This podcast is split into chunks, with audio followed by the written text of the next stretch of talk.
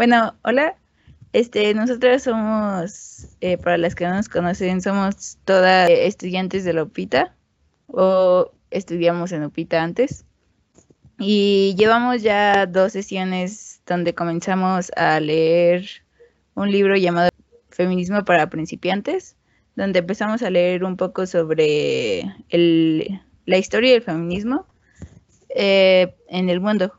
Esto pues nos llevó a reflexionar sobre cómo nos han educado y nos dimos cuenta de que durante todas nuestras clases de historia y durante toda nuestra formación nunca nos enseñaron realmente sobre cuáles fueron las acciones de las mujeres en nuestra pues en nuestra historia.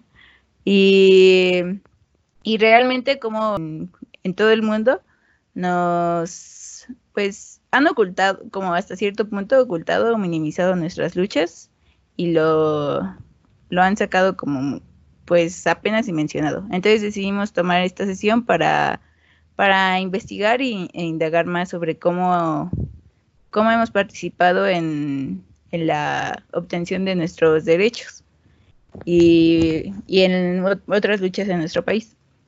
Este, rápidamente voy a mencionar, leímos sobre, bueno, el feminismo se ha catalogado por olas. Está, ahorita estamos en la cuarta ola. Empezó este, en la primera ola comenzó durante la ilustración, que como ya saben fue cuando todos, eh, bueno, surgieron grandes pensadores y empezaron a pensar mucho sobre los derechos y las libertades, pero desde ahí empezaron a pensar como somos personas y tenemos que tener esto por el simple hecho de ser personas, pero realmente no decían personas todo el tiempo, decían hombres y desde ahí, y ahí las mujeres se dieron cuenta de, pero ¿por qué todos van, o sea, por qué solo los hombres van a tener estas libertades o derechos? Y aún así los hombres, o sea, grandes pensadores como Rousseau o este, no, no, o sea, en sus libros lo podemos ver también, este, no lograban ver que las mujeres también éramos personas. Y pues ahí surgió como la primera chispa, este, donde empezaron a, a reunirse y y todo esto con el fin de encontrar sus eh, propias luchas porque eh, no estaban siendo apoyadas por todo ese movimiento que fue la ilustración. Después eh, vino la segunda ola, donde fueron principalmente, bueno, fueron las sufragistas que buscaban el derecho al voto. Esto surgió principalmente por, bueno, comenzó cuando en Estados Unidos la, estaba la lucha para las libertades de los negros, que eran todavía esclavos. Igual las mujeres apoyaron el movimiento, y, pero después una vez que se consiguieron eh, los derechos de ellos, volvieron a excluir a las mujeres. Y pues fue lo mismo, fue como, ¿por qué? O sea, si ya logramos esto, o sea, ahora apóyennos a nosotras y fue como, no, porque tenemos miedo de perder lo que ya tenemos. Y pues ahí se dieron cuenta de que pues realmente estaban solas en esta lucha y no iban a tener el apoyo de los hombres a pesar de que ellas apoyaban este, todos estos movimientos. Y ahí se le logró el derecho al voto y pues entre muchas otras cosas, ¿no? Aquí, ahí bueno, se me olvidó mencionar, bueno, en, en, la segunda ola tenemos a personajes como Alejandra Kolontai, que nos dice que la revolución de las mujeres era la de la vida cotidiana, costumbre y relación entre los sexos. Emma Goldman, eh, que igual fue un gran personaje, que nos dice que las mujeres no siempre deben mantener la boca cerrada y el útero abierto. Simone de Beauvoir, no se nace mujer, eh, se llega a hacerlo. Ella escribió un libro que es, que todavía ahorita es de los most del feminismo, que es El segundo sexo y después viene la tercera ola, donde ya empieza, ya es como más de nuestra época y empieza en Estados Unidos cuando ya se acaba la Segunda Guerra Mundial y las mujeres están en sus casas y las tienen muy cosificadas o y también bueno igual están las obreras y todo esto pero eh, realmente empieza con las que son como burguesas. Ellos ya estudiaron una carrera y todo pero al final siguen siendo solo esposas y se dan cuenta de que no están satisfechas, entonces empiezan un movimiento y que llega después a Europa y pues se vuelve algo muy grande que termina siendo la tercera ola. Después se, se sigue con más movimientos como es el socialismo, bueno, los que empiezan a luchar por el socialismo y se dan cuenta igual que dentro de los mismos movimientos son oprimidas y después se une también empiezan aquí también varios movimientos estudiantiles este, aquí están este, personajes como Betty Friedman, que escribe eh, La mística de la feminidad. Este, surge una gran organización que se llama NOVE, eh, que es National Organization for Women. Y está Kate Millett, que escribe La política sexual. Y pues en todos estos movimientos hay muchísimas más mujeres que fueron muy destacables. Pero pues básicamente es esto. Y pues ahorita ya estamos como en la era más digital, pero eh, bueno, eso es como durante todas estas lecturas nos dimos cuenta que realmente en nuestra formación nunca nadie nos habló sobre esto y realmente ni siquiera conocíamos hasta hace poco la mayoría qué era el feminismo y de repente también dijimos pues ¿y de dónde surgió nada más como que de repente ya había marchas o cosas así y, pues por eso nos dimos a la, tarea de seguir con esto. Entonces, eh, empezamos con lo que anotaste sobre las raíces de la cultura gris. Eh, sí, eh, bueno, primero que nada, para entender todo esta, este sometimiento de las mujeres, en general en el mundo, pero particularmente en México, pues tenemos que entender que es una sociedad sometida durante 300 años, 300 años de esclavitud, inculcando una religión y pues intolerancia, ¿no? Entonces, eh, en esa época, pues, eh, la mayoría de los países de primer mundo tenían esquemas patriarcales. Bueno, digamos que últimamente también, pero eh, tenían esquemas patriarcales, la educación estaba más en manos del clero y, pues se, limitaba el desarrollo femenino. Eh, de esta manera, México es un país completamente conservador y podremos decir que antes de que el feminismo se tratara como un tema eh, común o como una palabra conocida, pues tenemos eh, personajes que, que, se cuestionaron también por qué la mujer debía de ser tratada diferente, ¿no? En este caso, pues en México, eh, una persona muy importante era Sor Juana Inés de la Cruz, que a pesar de vivir en un, en un ambiente completamente favoreciendo a los hombres, eh, ella logró exigir educación y, defendió las capacidades de la mujer. defendía que, que si la mujer tuviera acceso a el estudio igual que los varones, entonces no habría ninguna diferencia, incluso ellas podrían comportarse mejor, tener mejor rendimiento, pero bueno, era un pensamiento muy adelantado a su época según esto, y tuvimos que esperar hasta la época de Benito Juárez, la segunda mitad del, siglo XIX, donde estaba Benito Juárez, Sebastián Eduardo de Tejada, Valentín Gómez Farías, que ya eran eh, personajes que se manifestaban en contra de, del clero y de, de todo este tipo de eh, educación que reprimía a la sociedad y que, y que hacía todo eh, pues más difícil para continuar en la sociedad.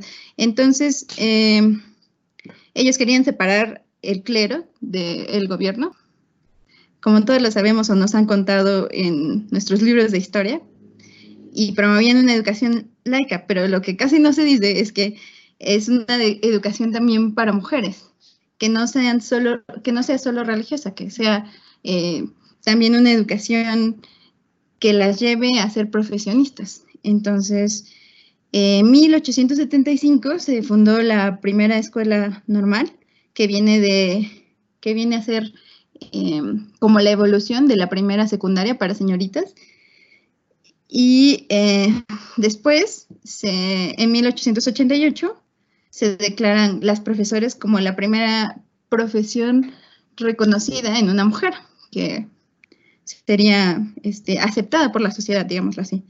Y la primera mujer con un título en 1886 fue la dentista Margarita Pero bueno, todo esto se desarrollaba en una época donde Benito Juárez eh, quería una sociedad más eh, ilustrada. Pero pues, lamentablemente, como dice la historia, llega eh, Porfirio Díaz después al poder y Porfirio Díaz tiene pensamientos como mucho más antiguos, la sociedad que está de acuerdo con sus mandatos eh, no ve bien a una mujer que, se, que recibe educación y prácticamente piensa que eso la, hace masculina, ¿no? Eh, lo ve como algo de alguna manera repulsivo.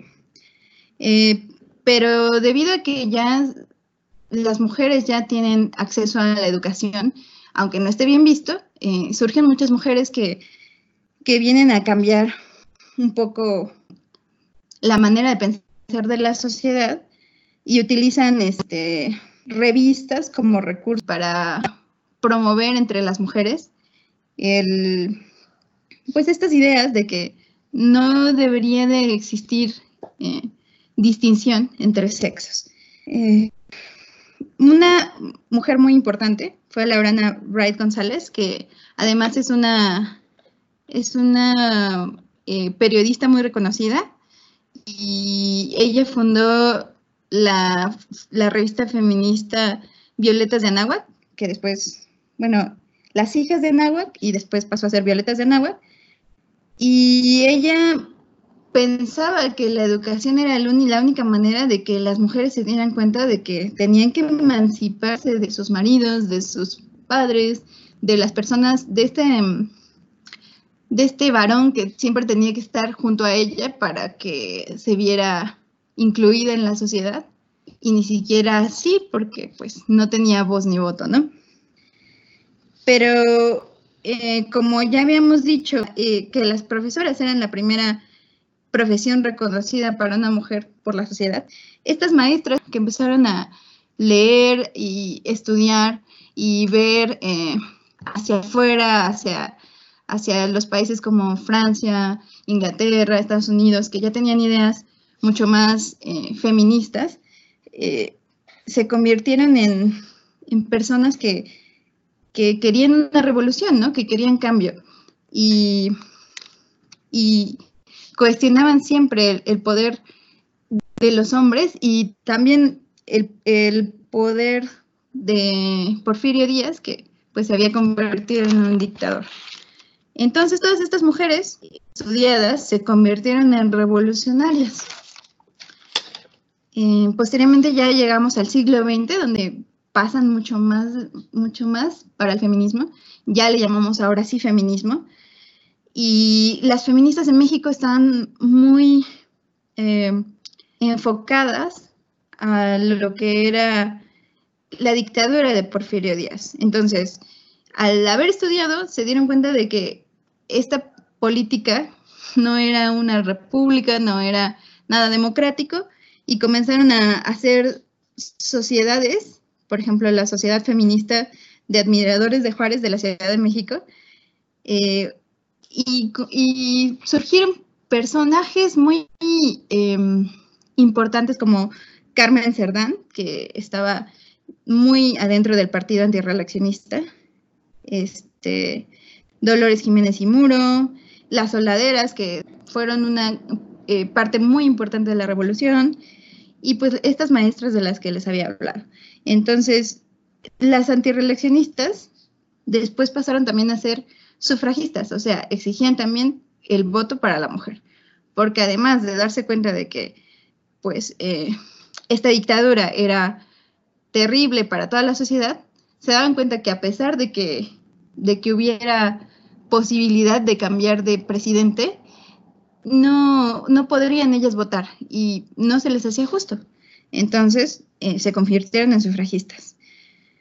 Eh, ya un poco después, en 1916, se realizó el primer Congreso Feminista en Mérida. Yucatán siempre fue este estado que, que parecía un poco más adelantada al resto de la República y que tenía como que esta iniciativa. Entonces, a, este congreso llegó Hermiela Galindo, que era un personaje importante que siempre estuvo al lado de Venustiano Carranza, y dio un discurso muy importante en donde dijo que el cambio se debía a la mujer del porvenir. La mujer del porvenir estará tan facultada para cualquier cargo público, sin diferencias en el, en el estado intelectual, es capaz de dirigir la sociedad tal y como lo hace el hombre o mejor. Y obviamente demanda el sufragio, porque pues sabiéndose capaz y sin tener la posibilidad de elegir, eh, era lo principal en ese momento, el sufragio. Ya después de 1917 se realiza la constitución y a pesar de tener iniciativas a favor del sufragio feminista, se rechaza porque se piensa que la mayoría de las personas, la mayoría de las mujeres están apegadas a la religión y que entonces al darles poder para votar y elegir, van a elegir a un candidato que sea más conservador y que le ayude a la iglesia, y eso es de lo que veníamos, ¿no? Del, queríamos ese cambio. O también se cree que eh, al darles eh, poder a las mujeres para votar, se les da como un doble voto al hombre casado, porque obviamente, entre comillas, eh, la mujer va a hacer lo que su esposo diga. Entonces, se rechaza esa idea del sufragio y pues ya se imaginarán a Hermila Galindo toda enojada, pero bueno, las mujeres hicieron la revolución, pero esta no les hizo justicia. No hubo una respuesta después de todo este esta lucha, este intento de incluir los derechos humanos de la mujer a la nueva constitución que era increíble, asombrosa, pues no hubo justicia. En 1919 se crea el Consejo Nacional de Mujeres y eran las mujeres que estaban de alguna manera frustradas, eh, que venían de la revolución y pensaban que iba a haber un cambio y no lo obtuvieron, ¿no? Entonces, este, este Consejo Nacional tenía, tenía el objetivo de luchar por el bienestar de su propio sexo y del país, abrir canales de participación y mejorar la condición de las mexicanas. Ese era y siempre ha sido el objetivo del feminismo. Pero bueno, eh, a partir de este se crea la revista La Mujer en 1920 y pues se intenta desde, desde difundir esta revista eh, cambiar un poco la forma de pensar de la sociedad. En 1922 se permite el sufragio a nivel municipal porque al parecer el gobernador de Yucatán leyendo la constitución, a él no le parecía que era ilegal dejar a las mujeres votar. Entonces, pues, hizo, pero lo hizo a nivel municipal, así como tanteando las aguas, como que igual las hago un poco más felices, ¿no? pero hasta ahí. Después de 1923, en San Luis Potosí, eh, se declaran derechos electorales también en un gobernador igual que pensaba que no eran ilegal, este, dar el, derecho al voto a la mujer, pero había una restricción, tenían que saber leer.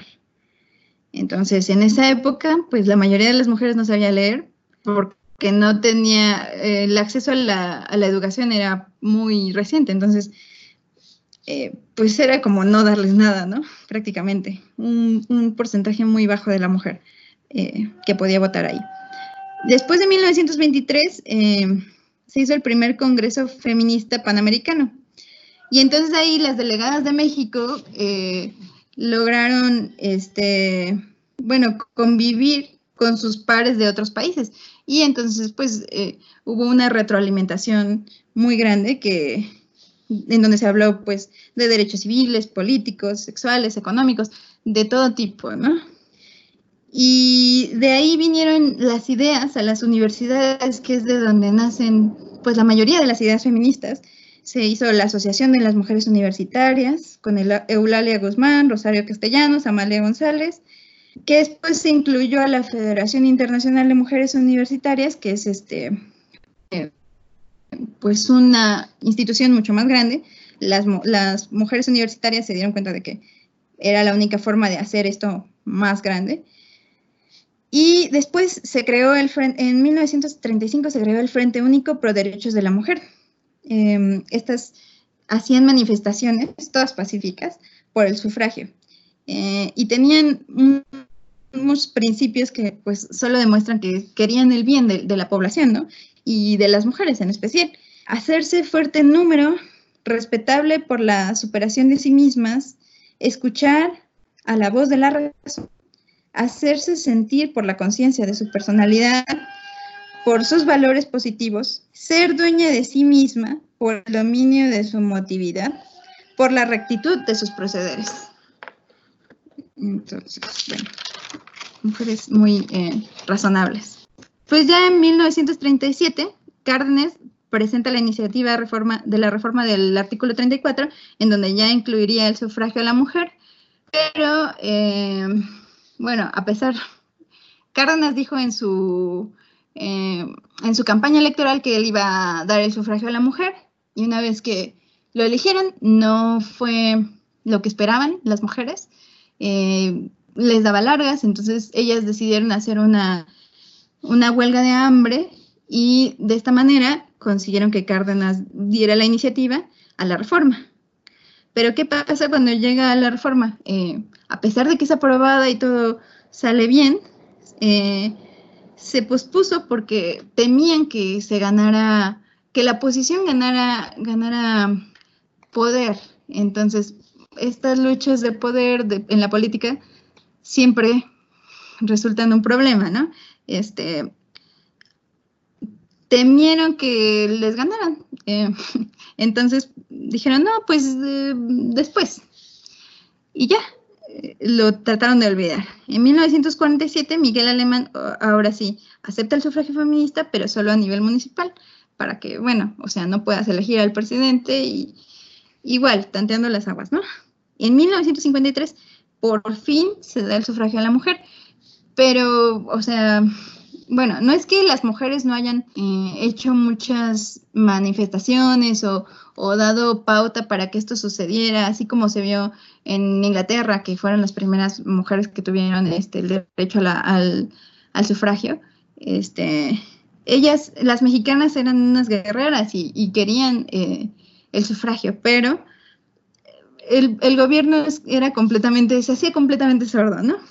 Y el sufragio se dio en 1953 porque la ONU eh, al gobierno eh, y nos hizo ver que éramos ya uno de los últimos países en dar el sufragio a la mujer, ¿no? Entonces se veía esta imagen de un México antiguo y se quería, se quería dar una imagen de un México que pues fuera moderno, ya saben, este. Entonces por eso se dio el sufragio. Ya en 1974, antes de que se celebrara el Año de la Mujer, como como 15 días antes dijeron, ah, este, hay que, hay que poner en la ley que el varón y la mujer son iguales.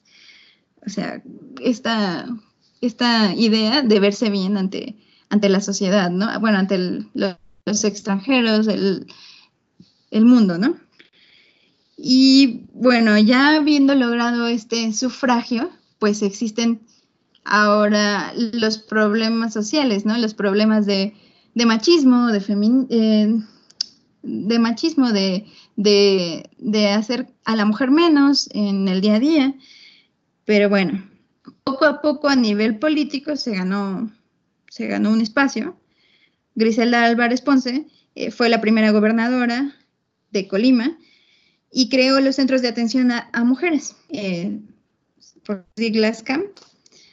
En, mil, en los ochentas ya se, se pudieron politizar un poco los problemas sociales por este por esta presión de las mujeres, ¿no? De decir, no es, no es solo los problemas políticos o de las leyes, sino también eh, en casa o también en el día a día, ¿no? Em, en 1987 se hizo la Secretaría de la Mujer y en los 90 se hizo un empoderamiento político las mujeres eh, hicieron que se cambiaran los regímenes en, en, este, en la política para garantizar que el 30% de las candidaturas fueran eh, mujeres, al menos el 30%, ¿no? Y pues se ve una, en los 90 también se ve una participación de las mujeres este, indígenas, en la primera vez que se nota más que las mujeres indígenas también eh, se manifiestan con el, el ESTLN.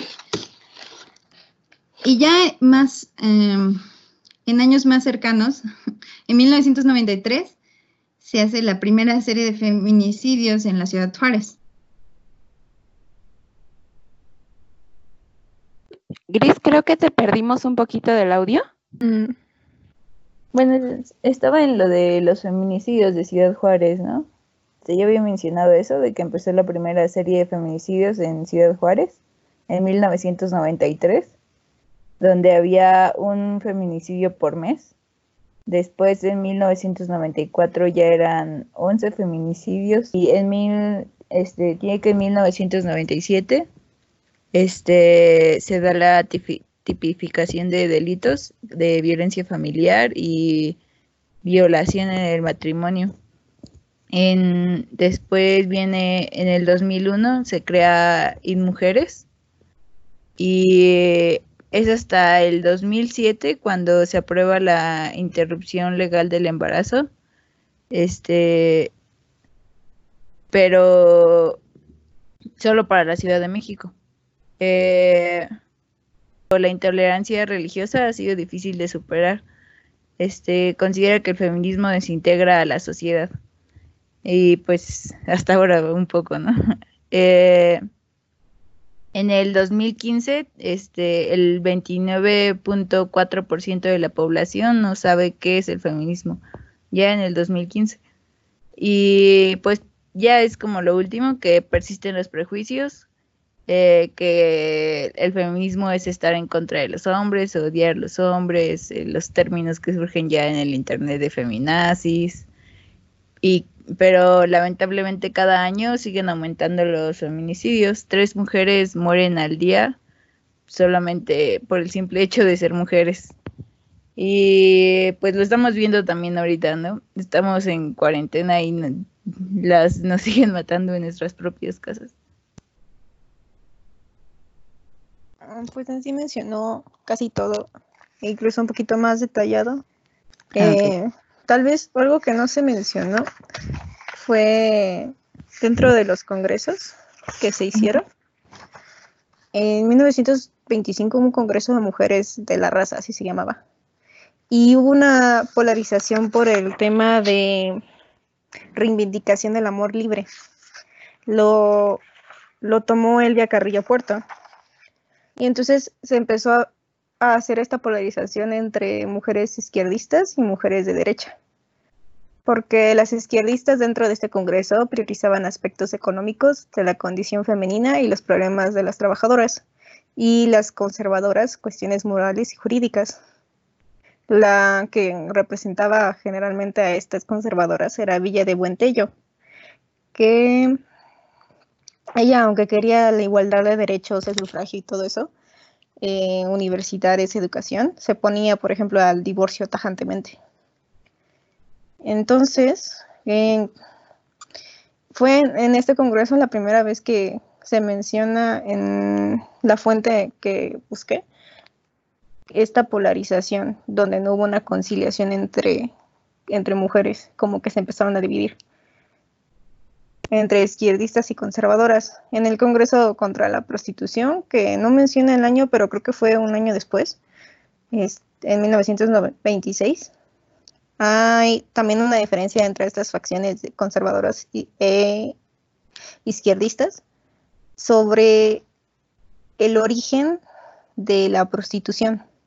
La conservadora decía que su origen estaba dentro de los aspectos culturales y morales, que principalmente era una falta de educación en la mujer y por eso llegaban a prostituirse, pero las de izquierda decían que era una desigualdad entre económica entre clases y la miseria. Esos serían sí los datos que me gustaría agregar. Bueno, yo en, eh, leí sobre, bueno, en 1916 inicia, sí lo mencionó esta Gris, que en Yucatán inicia la lucha de lo, de lo que conocemos como derechos reproductivos y, y se crea el primer Congreso Feminista para solicitar la educación sexual para niños y jóvenes en las escuelas. Y en, se crea un escándalo porque en el libro de, este, de Margaret Sanger, este, llamado La Brújula del Hogar, es el antecedente de las políticas de, población y planificación familiar. Entonces empiezo a hablar de estos temas y pues como se hace algo grande, el Estado, en contraposición a esto, crea el Día de la Madre. Y bueno, para mí me impactó mucho eso porque ahora me doy cuenta de que esto viene de una opresión hacia nuestra libertad de expresión y no lo sabía. Entonces el Día de las Madres surgió por esta opresión de la educación sexual para la mujer. Ajá, pues bueno, se comenzó con la lucha de los derechos reproductivos y la planificación familiar y pues como todavía era 1923, o sea, es el inicio de todo esto, eh, se creó el Día de la Mujer. Que en 1916, este, durante el gobierno de Salvador Alvarado en Yucatán, que este presidente nuestro que fue anticlerista, quería un estado laico y eso incluía cómo racionalizar a las mujeres. Eso era lo que llamaba. Entonces empezó, favoreció la creación de empleos domésticos, claro, pero con salario. Y hizo un congreso financiado por su gobierno, donde había asistido, asistido Mila Galindo. Y ella había propuesto dentro de ese congreso una educación higiénica que incluyera conocimientos sobre la, biología humana para las mujeres porque decía que nosotras, nuestros impulsos sexuales de, una mujer son igual de poderosos que los de los hombres. Entonces, por lo tanto, deberíamos de tener una educación sexual. Así que creo, no sé si esa es la primera vez que se menciona la incorporación de la educación sexual para la mujer en México. Creo que al parecer sí, eh, Hermila Galindo fue como una persona bastante eh, importante y adelantada. ah, ya volviste. Ya volví, sí. Eh, también creo que Laureana Wright habló un poco de, los derechos sexuales, pero pues siempre estaba esto de que es un tema tabú y, y Hermila Galindo pues, pues era muy valiente, ¿no? O sea, seguramente que muchos la tacharon de, loca o, o no sé, muchas otras palabras que, que bueno. Bueno, entonces es sorprendente cómo es que somos de los últimos países que lograron el sufragio, considerando de que estuvimos activas en la revolución dentro del, de las mismas guerras, éramos soldadas, las adelitas y todo eso. Incluso hay mujeres que son consideradas veteranas de la revolución pues al parecer, o sea, no solo en México, pero cuando hay guerra, siempre, ¿no? Las mujeres, ah, no, pues que nos ayuden eh, eh, para la economía, o en este caso en la revolución que éramos, bueno, que las mujeres eran un pilar muy fuerte, eh, pero ya después, cuando pasa la, la, guerra, ah, no, este, pues hasta aquí, ¿no? Y vuelves a ser la oprimida de siempre. Sí, en esta clase de como guerras internas, siempre es buscar el apoyo de las mujeres que sean partícipes activas de, de la lucha, que sean soldados, enfermeras, propagandistas, bla, bla, bla, bla, bla. Pero ya después es como de, ah, no, tú, tú eres débil. No, no puedes hacer lo que un hombre puede hacer, por ejemplo. Incluso hay como generales, mujeres, pero algunas se vestían como hombre, porque aunque eran partícipes y veían la misma fuerza que un hombre y la misma habilidad para dirigir, decían de que si no se vestían como hombres, pues en realidad no tendrían ese poder de participar en la guerra. Sí, sí, o sea, muchísimas mujeres que no solo aquí en México, sino a lo largo de la historia cambiaron su nombre o, o se vistieron como hombre para, para acceder a los privilegios que no podían tener de otra manera, ¿no? Y seguramente que México fue mucho más común de lo que creemos o de lo que se ha hecho visual o, o pero pues no sé, o sea, tantas mujeres que, que están ahora desapercibidas, ¿no? Que pasan como alguien invisible, ¿no? O, o como decían en, en anteriores sesiones, que, que, tantas mujeres que seguramente escribieron libros, pero pues están con nombres de hombre, ¿no? Bueno, en ese entonces, utilizar un seudónimo de un nombre de hombre, pues era para evitar un ataque en contra de ellas. Pero en este caso de la revolución, donde no hubiera una represalia por estar participando, e, era como si estuvieran utilizando cierto misticismo en el hecho de vestirse como hombre, como si dijeras, mira, tengo mi patita de conejo y voy a tener suerte, tengo mi vestimenta de hombre y voy a poder tener estos superpoderes, notes el sarcasmo, de poder ser fuerte, de sobrevivir esta guerra, este, de poder dirigir, de merecer el respeto. De hecho, ahorita que, bueno, que mencionaban ese tema, no sé si han escuchado eh, la historia de, se llama Valentina Ramírez. Igual ella fue una revolucionaria y a ella le dicen que es la Mulan mexicana. De hecho, hace poco salió la historia, no tiene mucho. Y miren, estaba leyendo y encontré, es una entrevista que le hicieron, bueno, pues obviamente en su tiempo, es el 22 de febrero de 1969, eh, del periodista Leopoldo Avilés, y dice, cuando Francisco y Madero se lanzó contra el dictador Porfirio Díaz, yo era joven y tenía a mi padre. Este de inmediato comunicó a la familia sus deseos de luchar por la libertad de nuestros compatriotas y yo le dije que lo acompañaría, pero poco después de esto murió. En noviembre de 1910 me uní al grupo del general Iturbide, pero vestida de hombre, con el nombre de Juan Ramírez, así. Juan Ramírez peleó hasta el 22 de junio de 1911, figurando entre el grupo que tomó la plaza de Culiacán, última del movimiento, derrocando en aquella gloriosa fecha eh, al gobernador Diego Orredo, al general Ignio Aguilar y al coronel Luis Morelos. Entonces, pues tal cual es lo que ustedes mencionaban, ¿no? O sea, porque ella se tenía que vestir de hombre y de hecho también, este, por aquí mencionó, ah, sí, que esta acción le valió el grado de teniente y cuando se enteraron de que era mujer, pues la, la sacaron de, de eso, bueno, de todo lo que ella ya había logrado. Entonces, pues realmente dices, ¿de qué se trata, no? Porque si hizo todo esto, si logró tanto, ¿por qué solamente la regresaron por el hecho de ser mujer? Y también mencionan un poco cómo se, cómo se tapaba ella, cómo se vestía y se ocultaba las trenzas, pues para que no la vean. Entonces, para que no la vieran, perdón. Entonces, se hubiera cortado el cabello. Sí, hubiera sido más fácil. Desde este tiempo, ¿no? O sea, y, vuelvo a lo mismo, tal vez es la historia como, pues como nosotros la conocemos, ¿no? De Mulan, pero en nuestro país. Tal cual fue así. Entonces no dice cómo la descubrieron de, como en Mulan, en esta película que hizo Disney, que recibió una herida y ya después el doctor dice, oh, es una mujer y se lo comunica no, a su superior. No, no lo, no lo encontré.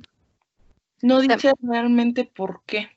Yo tenía entendido que la historia de Mulan en la vida real es un poco trágica, puesto que ella en vez de recibir como un grado militar o algo así, como premio, por así decirlo, la, la designaron como concubina del emperador. Ay, no inventes. Ah, concubina glorificada. Sí, con honor, ¿no? Si tengo hijos con esta mujer que incluso es poderosa, quién sabe cómo, porque obviamente no iba a poder concebir el hecho de que una mujer, todas las mujeres podían tener ese mismo poder, sino que esta mujer era divina de en cierto sentido. Seguramente mis hijos van a ser igual poderosos. O algo así ha de haber pensado ese emperador. Sí. Pero en la independencia de Francia, hubo mucha participación de mujeres, ¿no es así? ¿O estoy mal?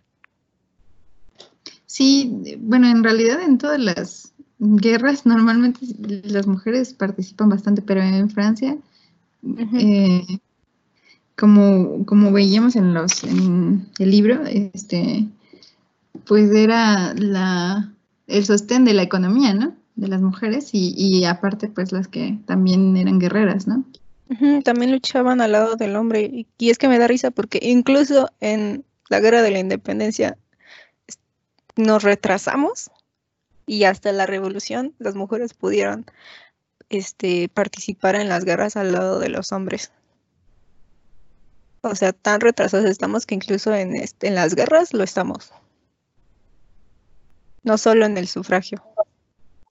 Sí, justo, bueno, eh, esto no es de México, pero rescatando un poco la participación de las mujeres en, sobre todo pues las luchas, que al final eh, siempre que hay demandas o luchas sociales, pues salen también las demandas como, a la par eh, de las mujeres, ¿no? O sea, por ejemplo, en, 1917, en la revolución de los bolcheviques, pues había una presencia fuerte de mujeres, de hecho, eh, su, la, la, mujer más como al frente se llama Alexandra Coyontay, que luego igual y podemos discutir, o estaría bueno que, discutiéramos las relaciones sexuales y la lucha de clases, que es un texto de ella. Y, y, se, o sea, en esta revolución logran conquistar eh, muchos derechos, ¿no? O sea, como el derecho al divorcio, porque pues ellas no podían divorciarse, ¿no? Era el hombre el que si quería se divorciaba de ella y si no, pues no. Eh, también conquistan el derecho al aborto, el derecho al voto, a guarderías, eh, gratuitas por parte del Estado. Y, e incluso se logra la despenalización de la homosexualidad, ¿no? O sea, y, esto como surge desde la iniciativa de las mujeres que están dentro de la, de la lucha en general, ¿no? De la mano con, con los varones. Que ya después es eh, que se burocratiza la URSS con Stalin y eh, se retrocede, ¿no? O sea, empiezan a, em, bueno, más bien cancela como como los derechos conquistados, y ya no se pueden divorciar, ya no pueden abortar, ya, no tienen voto, y entonces es que eh, forman o dedican un día para, de un día del año para rescatar o para, para eh, seguir exigiendo, ¿no? Esos derechos que, como ya eh, comentaron, pues es el día de la mamá, ¿no? El día de la madre, el día de la mujer, el día por, pues esto, o sea que al final de pronto se, se distorsionan y terminan siendo festivales, ¿no? Como en México, que eran el 8 de marzo, pues eran festivales y encuentros para hacer Papa Nicolaos gratuitos, mastografías y, y cosas así, y que es hasta el 2000, entre el 2000 y el 2002, que surgen organizaciones sindicales e independientes y juntos para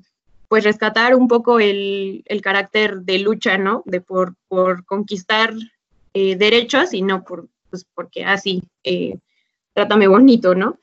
Entonces luchan por, restablecer este carácter eh, para conquistar nuevos derechos y eh, generan la marcha, ¿no? Del, 8 de marzo, la, que fue como súper em, polémica, como así masiva este último año.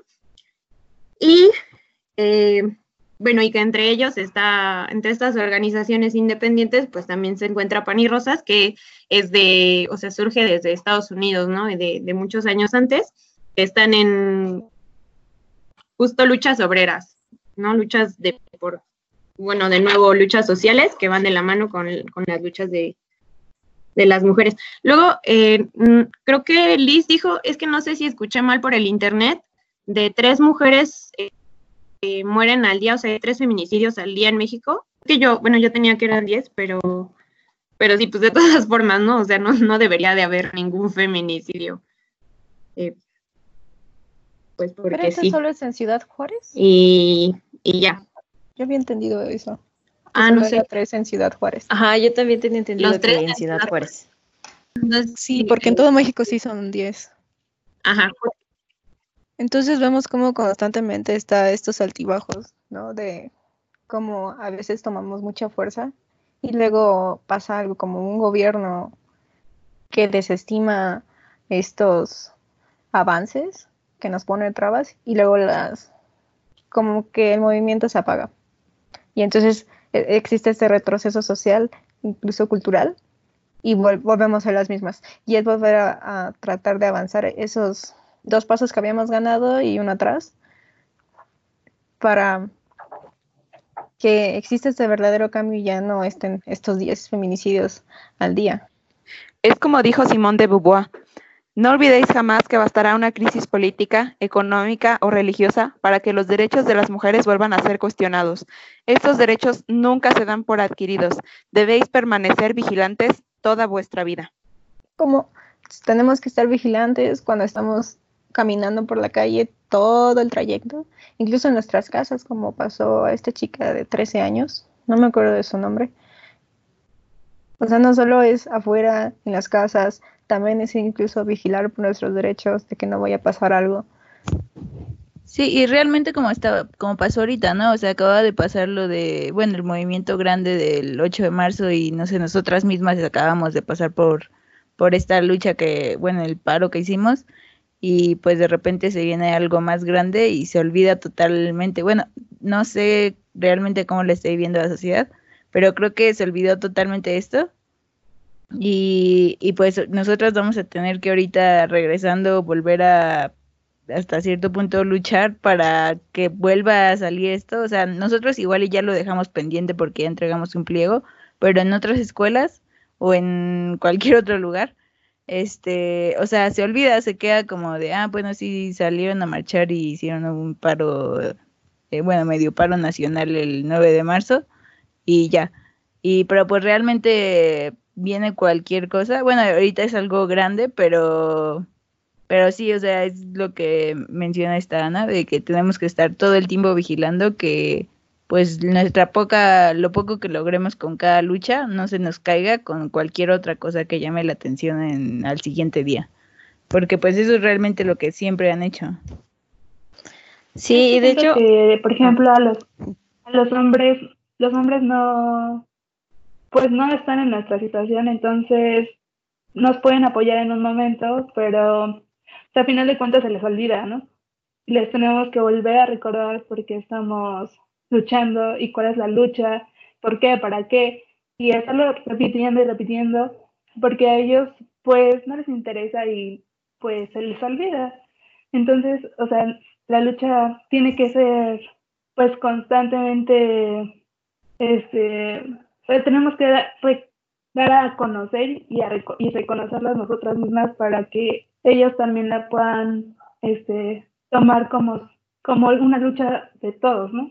Claro, es que no podrían entender, ¿no? O sea, es que no, no, no es posible que, que entiendan qué se siente ser mujer en esta sociedad y, y, y, pues es muy difícil que, que recuerden eso, ¿no? Que, eh, y además de que la educación pues está completamente digamos, de alguna manera envenenada eh, para decir, eh, para hacer estos pequeños actos que, que menosprecien a la mujer, ¿no? Eh, constantemente. Y a lo mejor no te das cuenta, ni siquiera tú que eres mujer, y a ellos que pues no les afectan, no hay, no, no es posible que luchen de la misma manera que una mujer lo haría. Y o sea, sí porque eh, pues nosotras que estamos en, en UPITA, bueno, la mayoría, este, pues estamos haciendo todo esto, ¿no? Y es, es algo constante y pues, o sea, queremos tener como un impacto grande y que no se quede en Upita, ¿no? O sea, que vamos, vamos pasito a pasito, pero pues estamos haciendo algo. Y bueno, este, en otras escuelas, pues como que lo han tomado como más a la ligera, más así como algo que no importa, ¿no? O sea, pues no sé, me, bueno, me gustaría que pues alguien que no sea de Upita, que pues nos diga, ¿no? Cómo ha, estado las cosas. Bueno, yo soy de UPB. Este, y bueno, se hizo una asamblea unos días antes de que fuera como todo esto de, de, la, de la cuarentena y así. Y fue cuando estaba como muy fuerte, pues todo lo de la marcha y, lo del paro y así, ¿no? creo que dicho fue el día que se habían organizado las chavas de Zacatenco para, para lo de la marcha, que fueron muy poquitas o algo así. Bueno, ese día como que se alarmaron mucho las, bueno, las autoridades de UPIBI y convocaron como a una mini asamblea. O sea, bueno, no fue como una mini asamblea, fue como una, pues no sé, o sea, de repente la directora se paró como en unas escaleras y sacó como su megáfono y empezó a decir, o sea, pues como que solo le dan vueltas a lo mismo, ¿no? Que, que sí estaban haciendo cosas, que no podíamos decir que no se había hecho nada, porque pues ya el tendedero en UPIBI lleva mucho tiempo, o sea, se hizo desde que grabamos el video de un violador en tu camino. Y eso fue hace un buen, ah, antes de vacaciones, o sea, de las vacaciones de, de diciembre. Entonces, pues más o menos el tendedero empezó como, o sea, en ese tiempo empezamos a planearlo y así. Pues ya las chavas que están como, bueno, que pueden ir como a más reuniones y eso, pues ya, o sea, se organizó y se puso el tendedero, o sea, pero pues ya lleva meses ahí, ¿no? Y este, y, y se había estado, o sea, dando como la recomendación de hacer las denuncias directamente como en el, en el MP y así, porque internamente pues realmente no se hace nada, ¿no? Porque pues como los profesores son sindicalizados y todas esas cosas, pues muchas veces como lo que hacen mucho es cambiarlos nada más de plantel, pero pues no lo sacan. Y pues de todo eso como que la directora empezó a hablar ese día, ¿no? Que no, que sí se estaban haciendo muchas cosas, que la red de género estaba trabajando, que no podríamos decir. O sea, sentimos que fue más como que se espantó porque pensó que iban a llegar como estas chavas a la escuela a cerrarla. Pero, o sea, ni siquiera llegaron ni nada, ¿no? Pero como que se espantaron y también fue el día que, que entraron en paro ustedes, la Lupita. Anunciaron que estaban en paro y todo eso o sea, la verdad como que varias de UPB pues, queremos como hacer más, pero la verdad no se tiene como tanto apoyo. O sea, como que entre las mismas chavas dicen como, no, pues ya dijeron que sí iban a hacer algo. O sea, pero a lo que se llegó en la asamblea que se fue a hacer un comité para darle difusión al protocolo que existe. Ese fue como la conclusión de lo o sea, de la asamblea, ¿no? O sea, eso no es nada, porque pues la red o sea, el, protocolo que está, pues existe desde siempre, pero pues tiene muchas cosas que no están bien. Y digo, igual y sí, algunas, pues nos falta como leerlo todo y, así, pero pues yo lo he estado leyendo y pues sí faltan muchas cosas, ¿no? Entonces, o sea, lo que se tenía que hacer era como, o sea, bueno, yo les dije a las chavas, como es que hay que hacer, o sea, hay que obviamente informarnos súper, súper bien y hacer como ustedes, ¿no? Que, que ya hicieron como su pliego petitorio y todo eso, y también como ya dar una propuesta, o sea, como a los cambios que queremos que tenga el protocolo, al menos internamente, o sea, como plantel o como UPIBI, ¿no? Porque pues es un poco más difícil que se aplique como a todo el poli, pero pues como dicen, de poquito en poquito, pues así se, se tienen que ir haciendo las cosas. Y pues, o sea, era lo que yo les estaba diciendo a las chavas, ¿no? pero de repente, o sea, igual ponen en el grupo como, no, pues aquí no pongan esas cosas porque muchas no están de acuerdo y también van a ir a decirle a la directora y así. Y dije como, ah, chale, pues, o sea, tienen razón, ¿no? Porque pues sí puede pasar. Entonces ya como que ya no hice mucho y ya de ahí fue lo de la cuarentena, entonces pues ya, ni siquiera pudimos como hacer otra cosa porque pues ya ni siquiera íbamos a la escuela, ¿no? Bueno, en UPV eso es como lo que hacen que solo darnos a tole con el dedo, o sea, que nos dicen como, no, sí se está trabajando y ustedes véanlo y sí se está haciendo y así ya todos escuchan y como que todos dicen como, pues sí, y ya, o sea, ya nadie dice nada, ¿no? Entonces, o sea, yo, yo, les dije a las chavas como, oigan, pues es que se tiene que hacer esto y así y así, o sea, para que realmente nos escuchen, ¿no? O sea, para que realmente hagan algo, porque esto nada más fue como un cálmense, cálmense, no entren en paro, como que no se paniquen si estamos haciendo algo y no nos, o sea, como que no nos cierren la escuela, ¿no? Fue, o sea, yo siento que fue así. Lo que este les hace falta a ustedes es más revoltosas, como nos llaman. bueno, te voy, eh, rápido te doy un poquito de feedback, Diana. El, sí, obviamente lo que ellos no quieren es, nunca van a querer que entren en paro, porque pues eso les afecta en la imagen que se tiene de esa escuela y eso afecta directamente a quien sea el director en ese momento y pues es como que sí se está jugando su puesto, entonces sí lo va a evitar a toda costa. Lo que les dicen de que sí están trabajando y eso, sí en la Unidad Politécnica de Perspectiva de Género sí se está haciendo una labor que, que no se había hecho antes, no sé si sea, suficiente, claro, por supuesto, pero sí tienen razón en que se está haciendo una labor que es completamente nueva, porque el protocolo es apenas el de, el de diciembre de 2019, enero de 2020. Entonces, el, no es el mismo protocolo que existía hace el semestre pasado o, hace un año, ese es completamente nuevo.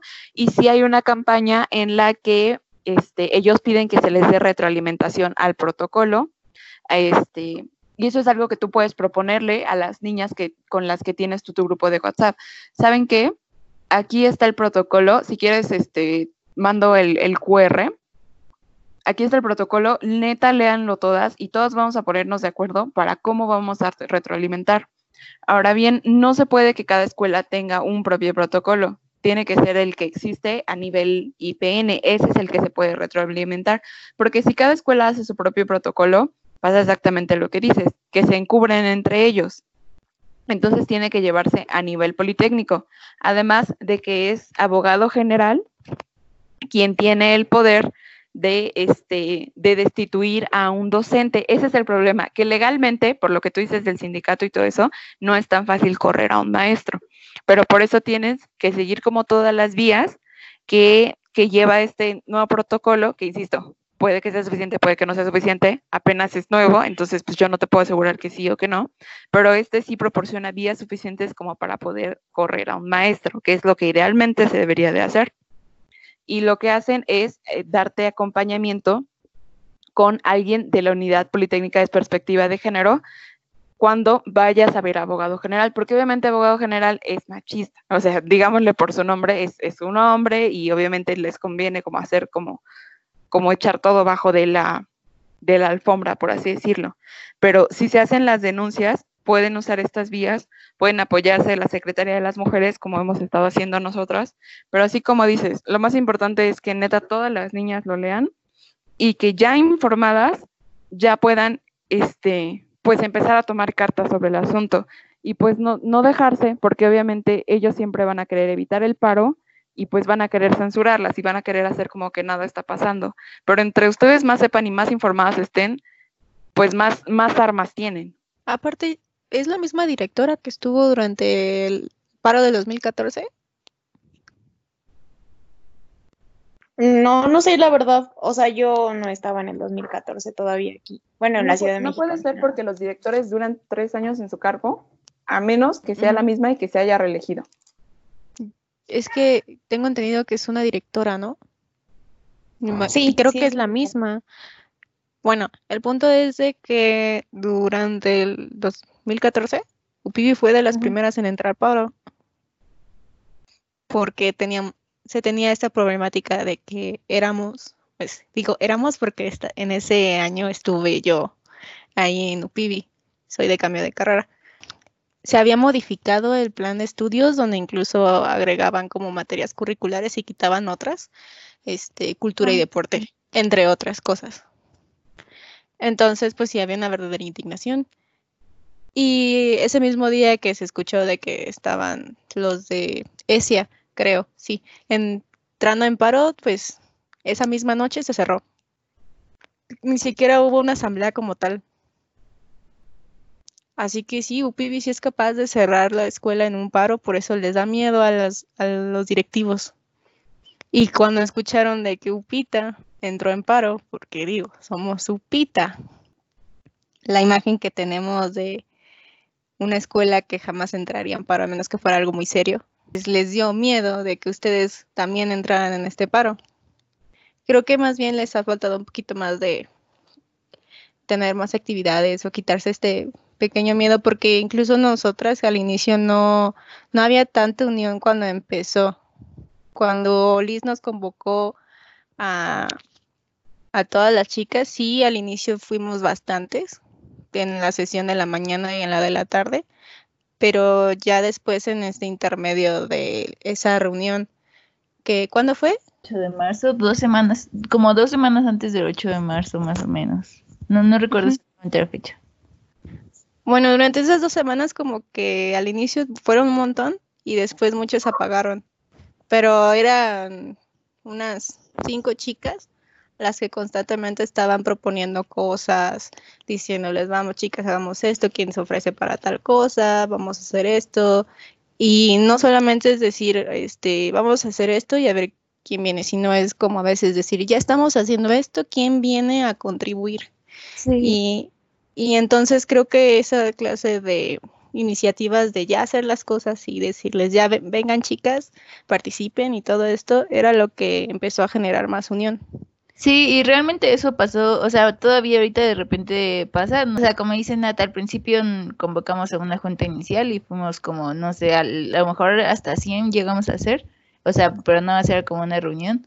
Y para hacer las actividades, como que se pierde la participación. También ahorita de repente no sé, con esto mismo empezamos, igual en la primera sesión hubo muchas y en la segunda sesión que fue la semana pasada éramos dos o tres. Y o sea, se va perdiendo, pero pues es como cuestión de, aunque, aunque seas no solo tú, o si eres solo tú, pues cárgate y llama a tus amigas o a quien puedas, pero no, no, no hay que dejarlo morir como, pues nunca, ahorita igual está difícil porque pues no nos vemos ni nada, pero igual, o sea, hay que, aunque sea actividades como esta, que son para más aprender, reflexionar y cosas así, o sea, como hacer comunidad y para que ellas también se sientan, pues, como identificadas. Yo sentía que en Upibi ya había más chicas porque había visto el video de un violador en tu camino y de hecho yo pensé que ahí eh, estaba más fuerte el movimiento porque pues ya para hacer eso sentí que pues ya varias estaban identificadas con el movimiento pero pues no sé, no sé cómo están esas chicas que están dentro de ese, bueno, que grabaron el video que estén en la asociación lo que sean. Este, pero pues a lo mejor podrías como agarrarte de ellas y ustedes mismos empezar a hacer cosas y, pues agarrar el... Lo malo es que las como que las oprimen las autoridades, pero o sea, ustedes no dejar mover el, movimiento y, y, pues alzar la voz, o sea, con las poquitas que sean, porque pues aquí igual de repente como que se va apagando, pero pues es hacerlo, aunque sean tres. ya tendríamos como como que empezar a quitarnos como este estigma que tenemos con, con Upita, ¿no? Para que en el 2014 sonó mucho, ¿no? Que Upita es muy apática, que Upita eh, no se involucra, que Upita no reflexiona. Y pues, o sea, si bien como que fue un proceso que costó trabajo en 2014, hacer que pues los compañeros se, se pusieran al frente, que, que, participaran, que todo, pues a partir de ahí, eh, Pita se ha puesto al frente, ¿no? De, las reflexiones y de los movimientos como, eh, yo no estuve eh, aquí en el país, pero por ejemplo fue en el temblor, ¿no? O sea, desde el temblor que pasó, fue la única escuela que, que, puso, que propuso cinco días de paro, que al final el director lo echó para atrás, pero bueno, fue, propusieron cinco días de paro para ir a hacer brigadas, ¿no? Y ayudar eh, a gente eh, con, lo de la carrera de energía que se quería abrir así como de la nada y que no había ni, ni espacio, ni profesores, ni nada, pues se logró pues poner un año, ¿no? O sea, y todo pues por la participación de la comunidad. Eh, igual como, con, no sé si supieron de la COSNP, pues fuimos de las primeras escuelas en, en como cuestionar la convocatoria que, que venía como muy amañada y como que muy muy por abajo del agua y pues de hecho se canceló, ¿no? O sea, en Upita, como pues no voy a participar en esto, pues porque no, no me late. Y ahora eh, que tuvo más fuerza que del 8 de marzo, ¿no? Y creo que eh, yo conozco algunas compañeras eh, como Mareli, como Gaby, como Jess, y sé que tienen como mucha, muchas ganas, como tienen mucha voluntad de hacer, pero a lo mejor lo que les puede estar faltando un poco es la difusión, ¿no? O sea, acá las chavas eh, se organizaron y empezaron a discutir y todo, pero luego lo que hicieron fue eh, sacarlo, ¿no? Del grupo, o sea, no, quedarse como enterradas, sino sacarlo, y eso creo que fue lo que también eh, tomaron muy bien los compañeros y, con, otras compañeras que a lo mejor no estaban tarso en carnas, pero pues al ver la unión y al ver la, voluntad de querer jalar más gente, de querer abrir el movimiento, pues se genera esta fuerza, ¿no? En la escuela. Yo creo que nada más, eh, pues, o sea, eso les podría ayudar, ¿no? A las de UPIBI, como em, empezar a hacer lazos con, con otras escuelas y con la misma población de ahí. Bueno, a modo de invitación desde Mujeres Organizadas UPITA, notamos que deberíamos hacer una revalorización del papel de la mujer en la historia que nos han contado de México tanto en las aulas de nivel básico como de nivel medio superior.